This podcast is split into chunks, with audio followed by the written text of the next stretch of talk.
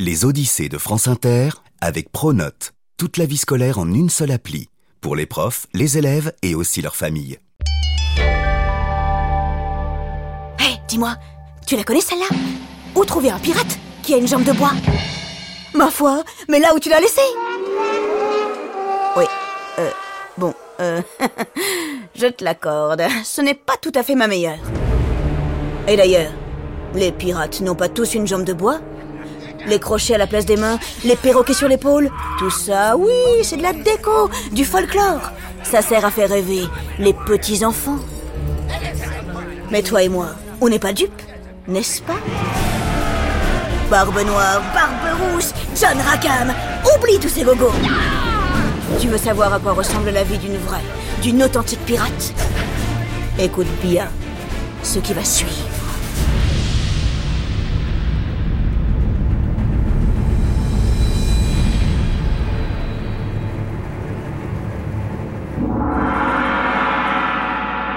Dans les années 1800, l'empereur de Chine, Jacking, a bien du mal à trouver le sommeil. La nuit, il fait de vilains rêves.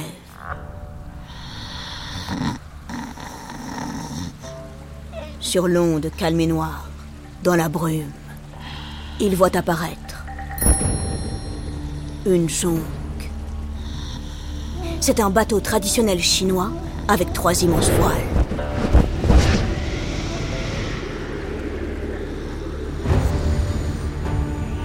À son bord, une silhouette sombre. Elle s'approche. Elle s'approche.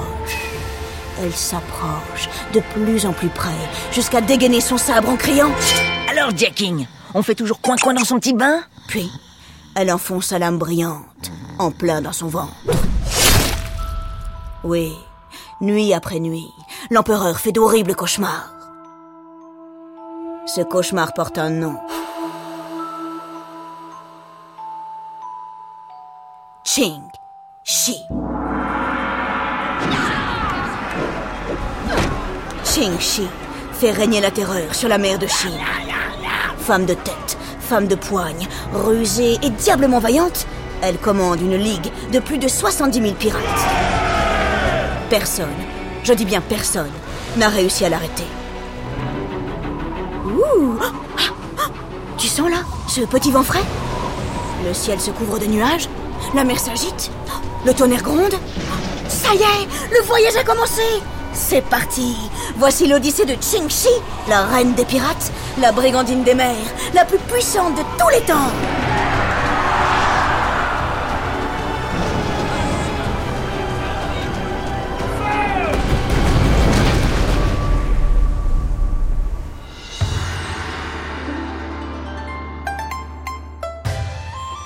On ne sait pas grand-chose de l'enfance de Ching-Chi. Elle serait née vers 1775 dans le sud de la Chine.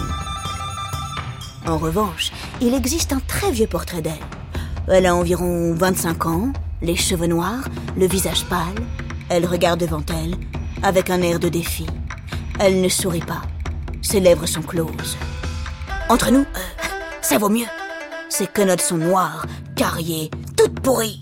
Ma parole C'est pas des dents qu'elle a C'est des méga chicots Eh oh C'est bon, Laure Ça va là? Oh, oh, pardon, Chingxi, tu as raison. hein.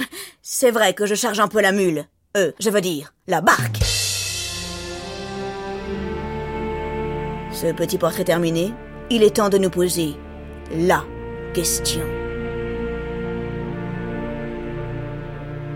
Comment est-elle devenue pirate? Eh bien, mais elle a été capturée, ma foi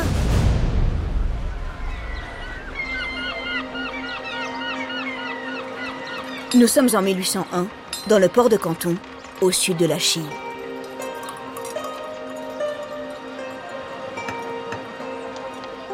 Sur les rives de la sublime rivière aux perles, au milieu des barques et des canards, s'élève un immense navire de bois sur pilotis.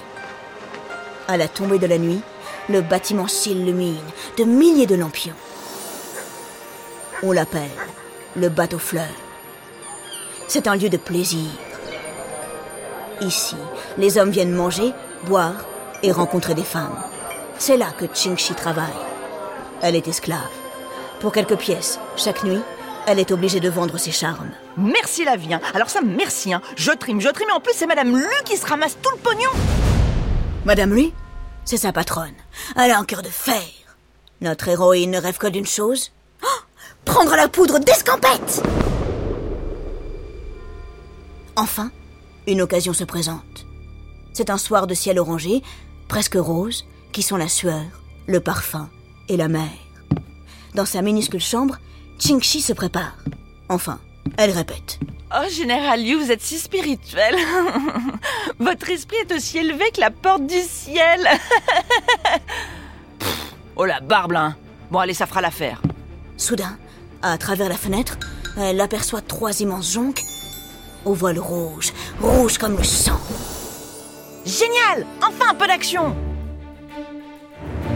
Ces navires, ils appartiennent à Ching Yi, le fameux, le redoutable chef pirate. Son nom fait frémir tous les marins, de la Chine jusqu'au Vietnam. Aussitôt débarqués, les pirates foncent sur le bateau fleur. Évidemment, c'est là que se trouve le pèse. Un sabre dans chaque main, ils s'emparent de toutes les richesses. Bijoux, or, peinture, tapis, tout y passe. Chingxi, elle aussi fait partie du butin. Oui, euh, j'ai dit que je voulais un peu d'action. Mais là, c'est peut-être un peu exagéré. Hein. Ni une ni deux, elle est jetée au fond de la cale. Aïe, ouille, purée Oh mon Dieu Qu'est-ce qui se passe? Ce qui se passe, ma vieille? La jonque quitte le port. Ça y est, elle prend la mer. Dans la cale du bateau, c'est tout sombre. Et puis... Ah, ça schlingue Ah non, non. Non, non. Pas les pieds, non. Ça pue... L'urine La crotte Ah oui, c'est ça Le vieux rat crevé Chingxi n'ose bouger ni un orteil, ni une narine. Elle a la gorge sèche. Ça brûle tellement elle a soif. Depuis combien de temps est-elle là, dans le noir Quelques heures Quelques jours Impossible à dire. Elle somnole en se laissant bercer par le roulis du bateau.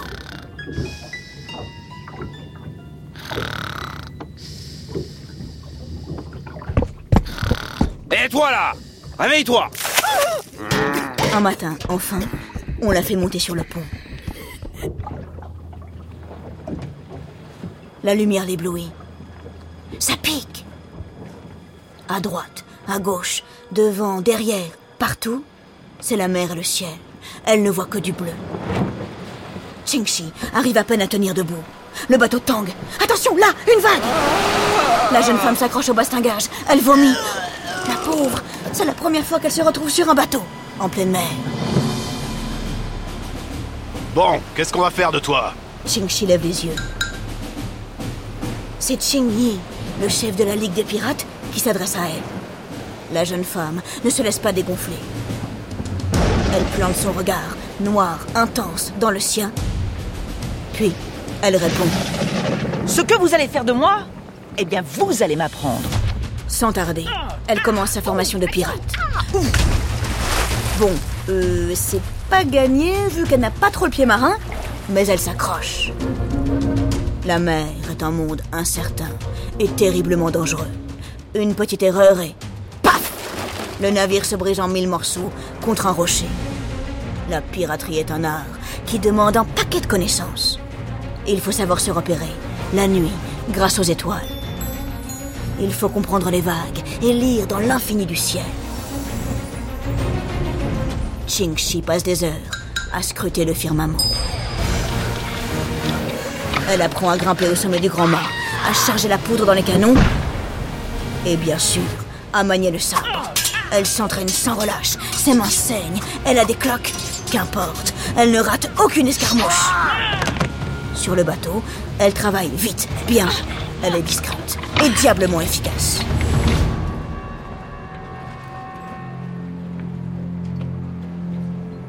Les semaines, les mois passent. Chingxi porte désormais un pantalon et une chemise de soie recouverte d'une plaque d'armure. Elle possède son propre Dao, un sabre traditionnel chinois. Sa présence sur le bateau ne pose de problème à personne. Chingxi est devenue une grande, une authentique pirate. On la respecte, on la craint. Elle dirige plusieurs navires. Oh, waouh Bien joué, Chingxi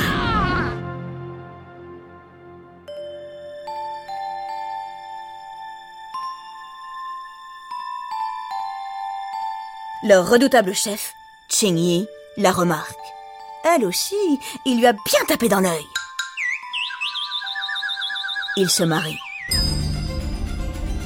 En avant, en avant, le couple fait trembler jusqu'aux vagues de l'océan. Et lorsque son mari meurt, quelques années plus tard, en 1807, elle prend à sa suite le commandement. Qingxi se retrouve à la tête d'une impressionnante flotte. Près de 2000 bateaux, répartis en 6 escadrilles, arborant chacune un drapeau de couleurs différentes. Jaune, bleu, blanc, vert, noir et enfin rouge. Ma parole oh, C'est un véritable arc-en-ciel Sans broncher, mousse, capitaine, commandant, 70 000 pirates se soumettent à son autorité.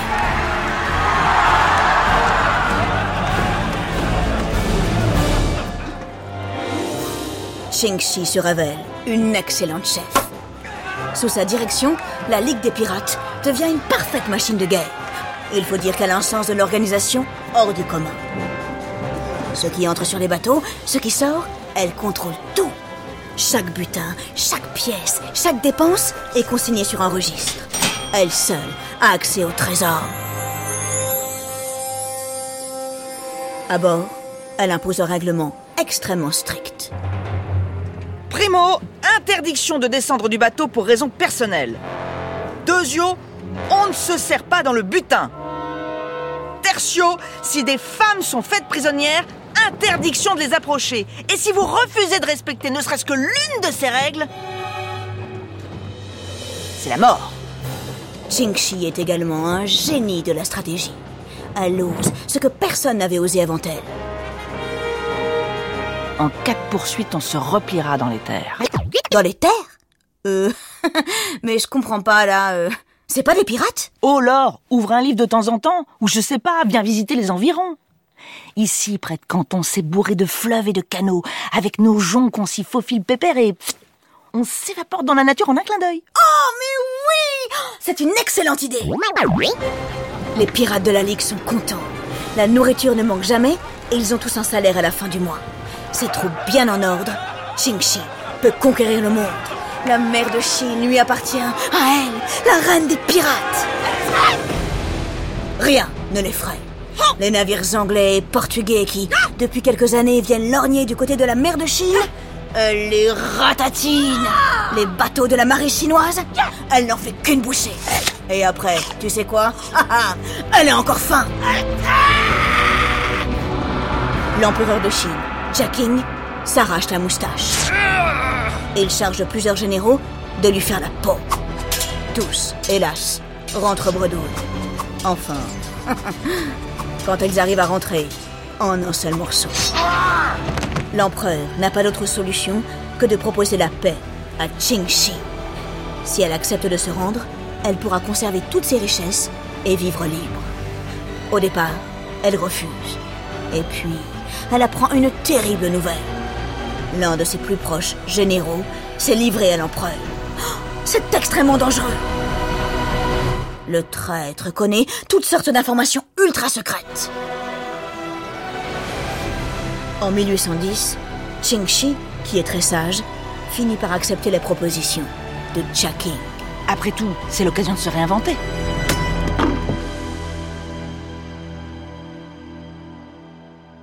La reine des pirates retrouve la terre ferme. Ces hommes, eux aussi, ont la vie sauve. Avec son pactole, Qingxi aurait ouvert un petit bar, pas mal du tout, dans le sud de la Chine, où elle aurait servi, paraît-il, jusqu'à la fin de sa vie, de délicieux cocktails. Fleur de lotus, dragon à six têtes, pétarade des mers, qu'est-ce que je vous sers? Je n'ai plus qu'une chose à ajouter. Chin Chin Ou, comme le disent les Chinois, France France Oui, je sais. euh, Celle-ci non plus, euh, c'est pas ma meilleure.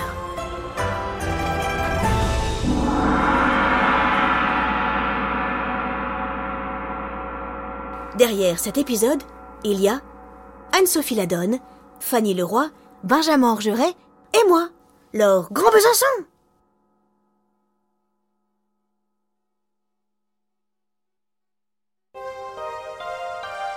Contrairement à l'Europe, au XIXe siècle, en Chine, les femmes sont autorisées à naviguer.